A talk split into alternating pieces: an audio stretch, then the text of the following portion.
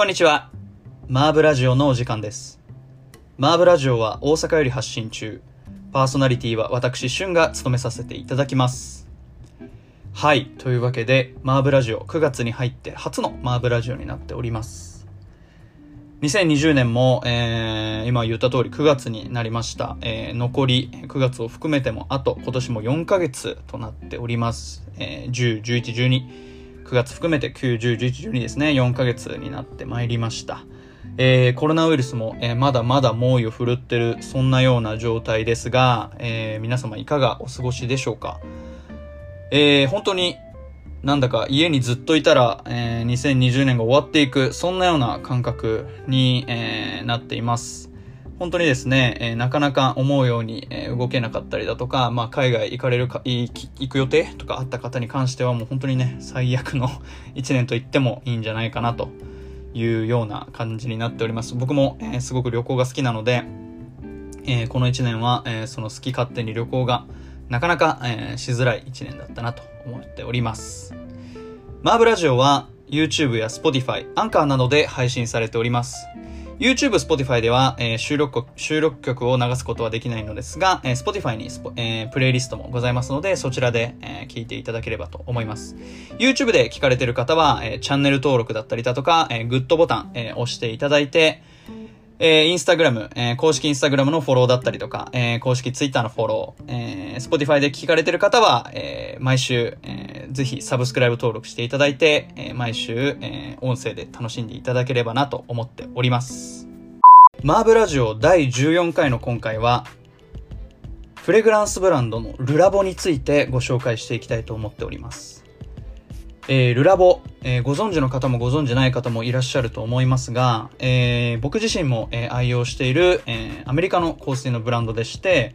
えまあ、今回それを、えまあ、なんでご紹介するかと言いますと、えまあ、マーブラジオ、実はですね、第1回、えー、香水を紹介しているんですが、えー、まあそちらも、えー、好評だったこともありますし、えー、まあどうせなら、えー、昔から、えー、知っているブランドで、かつ、こう、今、今の今でも、えー、愛用しているブランドっていうのを、えー、皆様に、えー、リスナーの皆様にご紹介できればなと思い、えー、今回は、え、ふと思いついたブランドなんですが、ルラボを紹介したいと思っております。第14回の今回は、フレグランスブランドのルラボについてご紹介してまいります。えー、ルラボに関してなんですが、えー、先ほどちらっとアメリカのブランドというのを、えー、ご紹介させていただきましたが、えここで少し詳しく、えルラボについてご説明できればなと思っております。はい。ルラボはですね、えアメリカのブランドなんですが、えルラボという名前はフランス語になっておりまして、フランス語で、研究室という意味になっております。ラボラトリーの感じですね。のラボが、えー、名前の、えー、由来というか意味になっておりまして、えー、ニューヨークで、アメリカのニューヨークで2006年に立ち上がったブランドになっております。今から14年前になります。はい。でですね、えー、未来の、えー、クラフトマンシップというのが、えー、ルラボの、えー、ベースとなっている考え方で、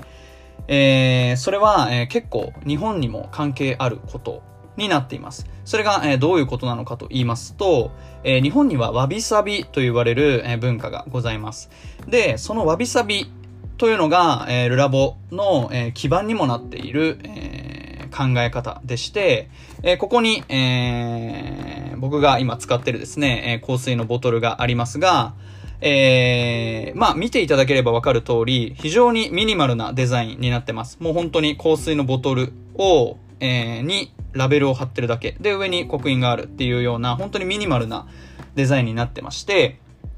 まあそういったところからもそうですし、えー、実際に、えー、この後店舗がどこにあるのかみたいなところも紹介していきたいと思っていますが、えー、そういった、えー、店舗の設計なんかも、えー、あえてコンクリートを剥き出しにするだったりだとか、えっ、ー、と、塗装をあえてしないだったりだとか、えっ、ー、と、そういった店舗設計に関しても非常にシンプルかつ、だけれど様式美があるといった、えー、非常にわびさびの考え方が取り入れられているのが、えー、ルラボのいいところであり特徴だと思っております。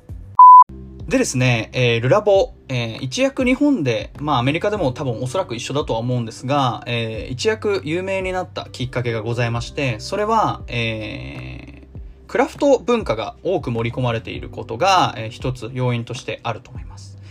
えー、ルラボはですね、えー、香水を手作業で調合しているというのが特徴で、えー、まあ、機械をおそらく、機械もね、もちろん使う部分はあるとは思うんですが、えー、手作業で調合することによって、えー、もちろんその使ってもらう、使う人に、に、えー、合わせるっていう考え方ももちろんありますし、世界に一つしかない香りなんていうのも、えー、する、えー、できるサービスもあったりして、えー、非常に、えー、ファッション好きな方はもちろんのこと、えー、香水好きな方からも、えー、ものすごく高い支持を得ている。というのが、えルラボの魅力ではあります。でですね、えルラボ、え店舗で買うと、え名前を刻印してくれるサービスがあったりだとか、えこれは、え刻印されてないんですけれども、えー、このラベルの下にですね、えどこでラベルして、え名前、えー、まあ、例えば僕だったらシュンっていう名前を入れて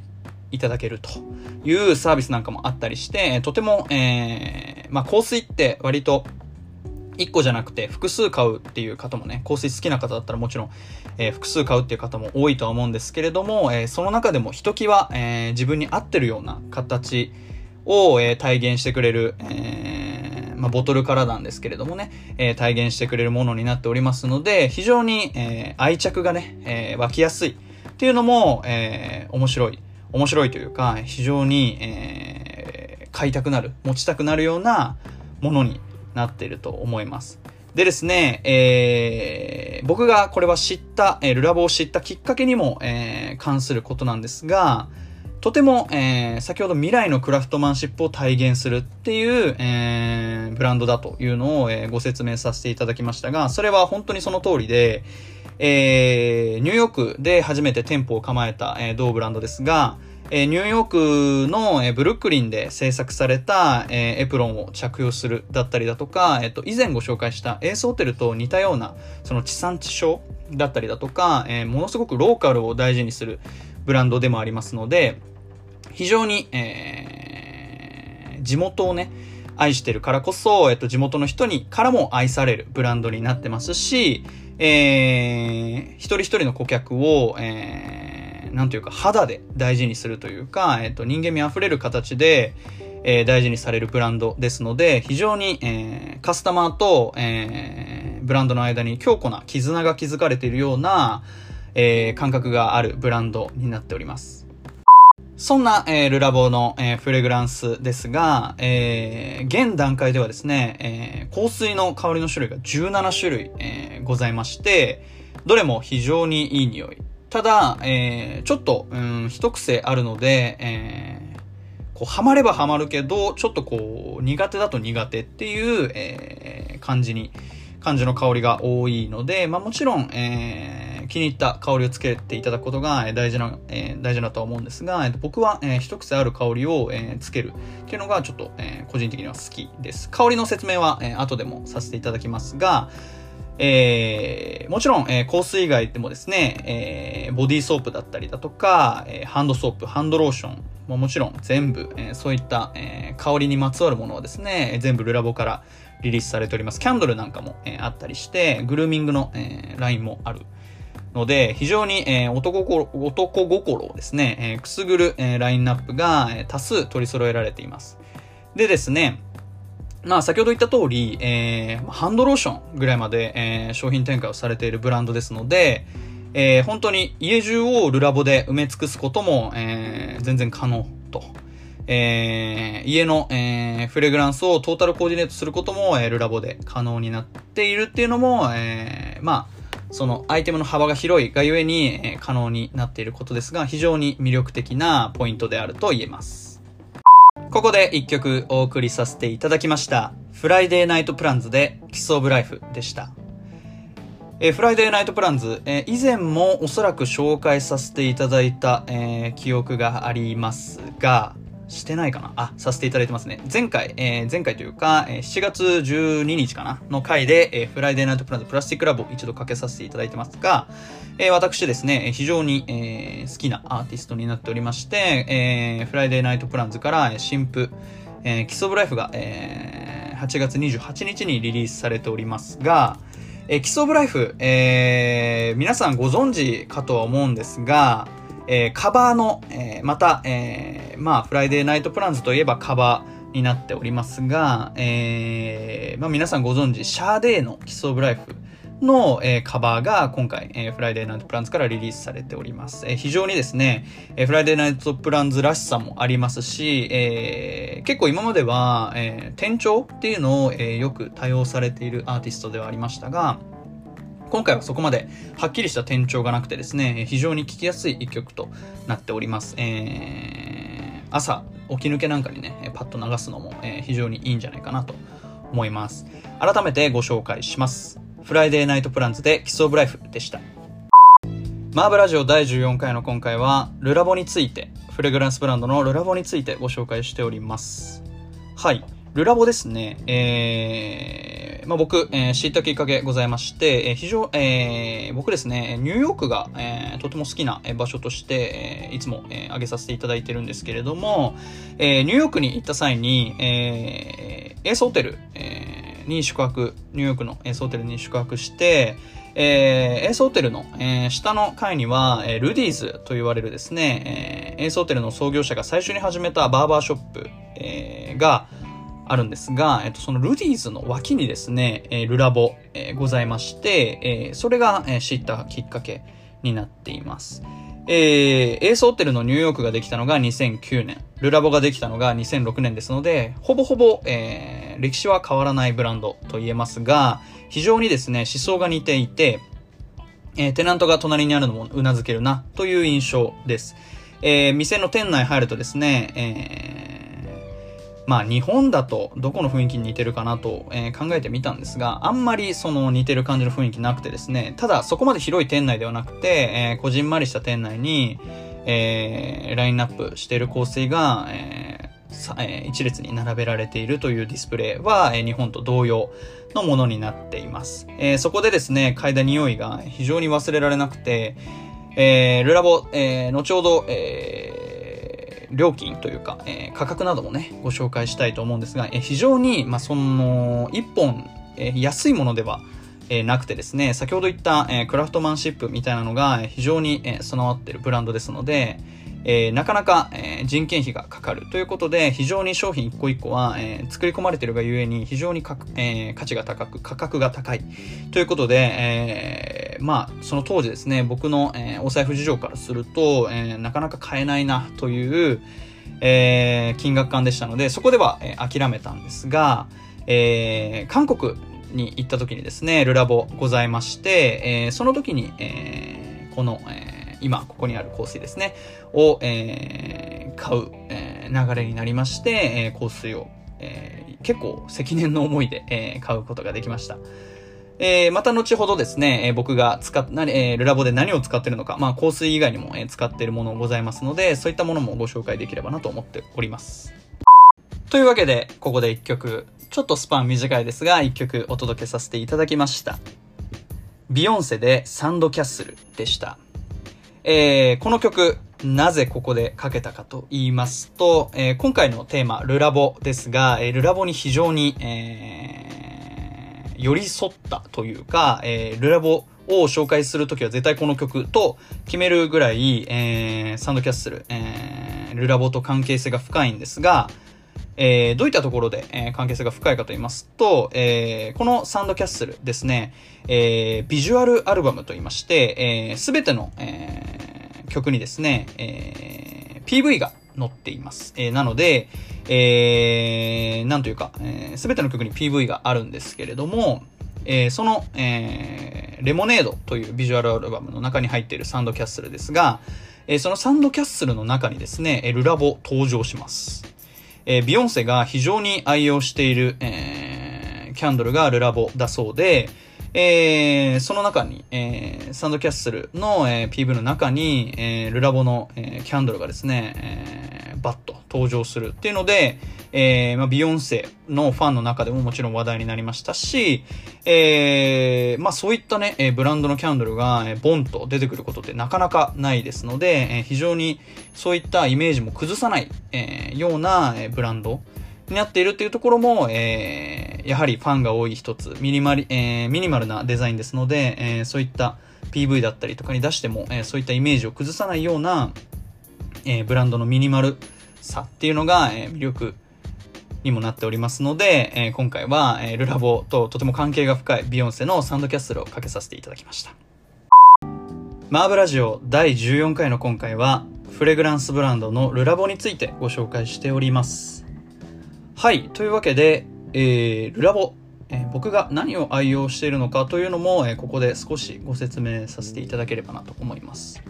えまず、先ほどから、えー、ちらちらと、えー、ご紹介しているこちらの、えー、香水、えー、これ 100ml の、えー、香水になりますが、えー、サンタル33という、えー、香水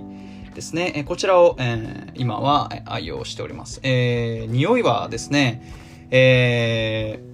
なんというか、えー、革のような、えー、レザーの革ですね。レザーの革のような、えー、香りで、えー、非常に、えー、嗅いだ時は一癖あるなという、えー、印象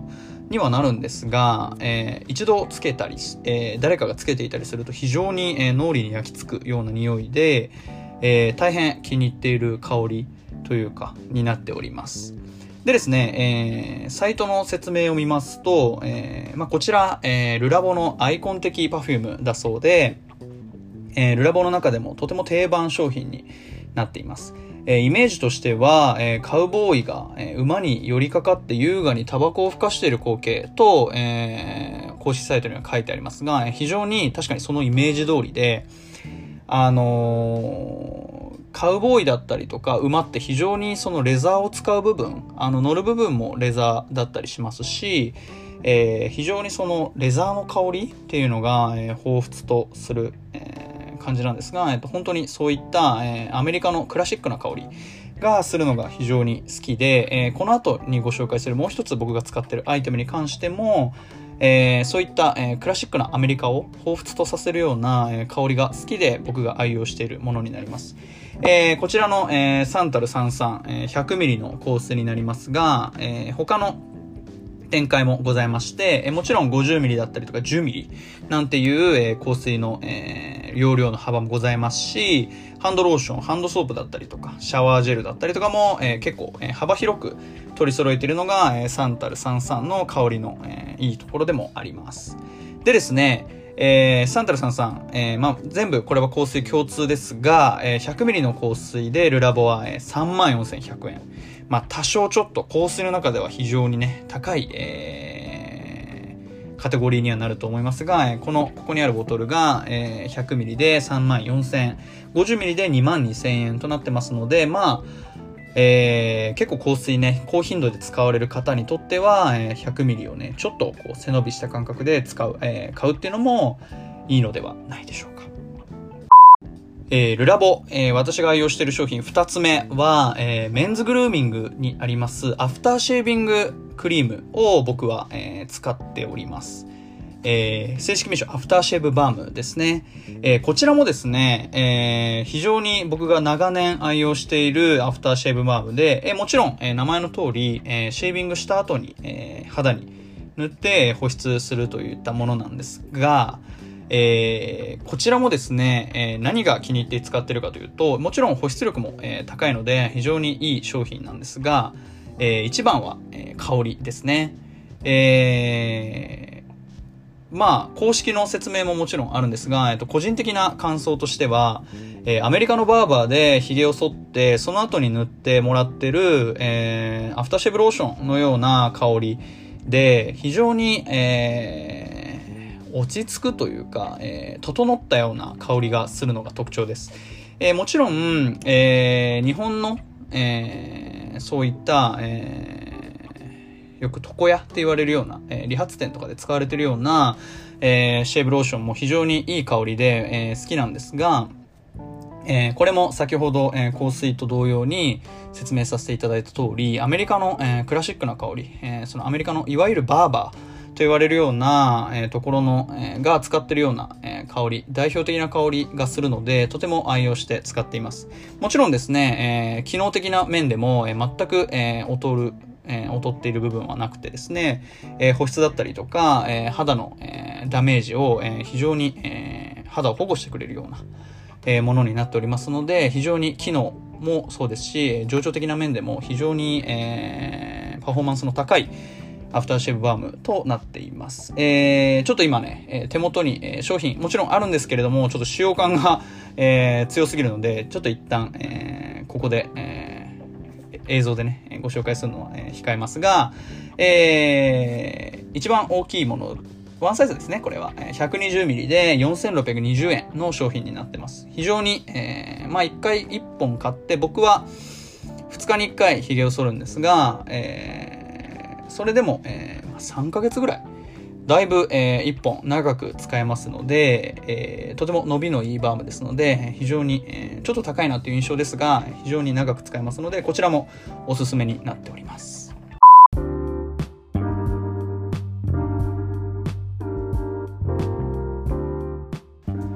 マーブラジオ第14回エンディングになります。第14回の今回は、フレグランスブランドのラボについてご紹介してまいりました。えー、ここまでルラボの説明させていただきましたが、えー、日本にももちろん店舗ございまして、東京であれば代官山が、えー、路面店になっております。あとですね、銀座6の1階にも、えー、ルラボ、えー、テナントとして入っておりますので、東京で、えー、聞かれてる方は、えー、ぜひぜひそちらをチェックしていただければなと思います。えー、大阪にも、えー、店舗ございまして、えー、阪急梅田、えー、高島屋大阪にも入っております。えー、僕の原体験であるエースホテル、えー、ですが、エースホテルニューヨークの、えー、脇にあったルラボっていうのに、で、えー、ルラボの絵の愛がですね、目覚めましたが、えー、そういった、えー、体験にね、近しい体験ができるのも日本に、えー、店舗ございまして、えー、最近オープンしましたエースホテル京都が、えー、入っているテナント新風館にもですね、えー、ルラボ京都ととして、え、テナント、ルラボのテナント入っておりますので、まあぜひエースホテル京都、え、泊まった方でもいいですし、エースホテル京都に遊びに行ったついでとかにも、えー、ルラボチェックすることができますので、えー、ぜひぜひ、えー、このラジオを聞いてね、チェックしてみたいなっていう思った方は、えー、ぜひぜひ足を運んで、えー、ぜひ、えー、その五感を通じてですね、えー、ルラボの世界を体験していただければなと思います。冒頭にもご説明しましたが、マーブラジオは、えー、YouTube、Spotify、アンカーなどで配信されております。収録曲はですね、Spotify、YouTube ではカットされておりますので、えー、収録曲合わせて楽しみたいという方は、えー、アンカーというアプリ、えー、サイトを通じてマーブラジオ、えー、聞いていただければなと思います。えー、収録曲の方はですね、Spotify のプレイリストにも、えー、収録されておりますので、マーブラジオと、えー、検索して、えー、プレイリスト、ぜひぜひフォローしていただければなと思います。YouTube で聞かれている方は、えー、チャンネル登録だったりとか、グッドボタン、えー、忘れずに押していただければなと思います。はい。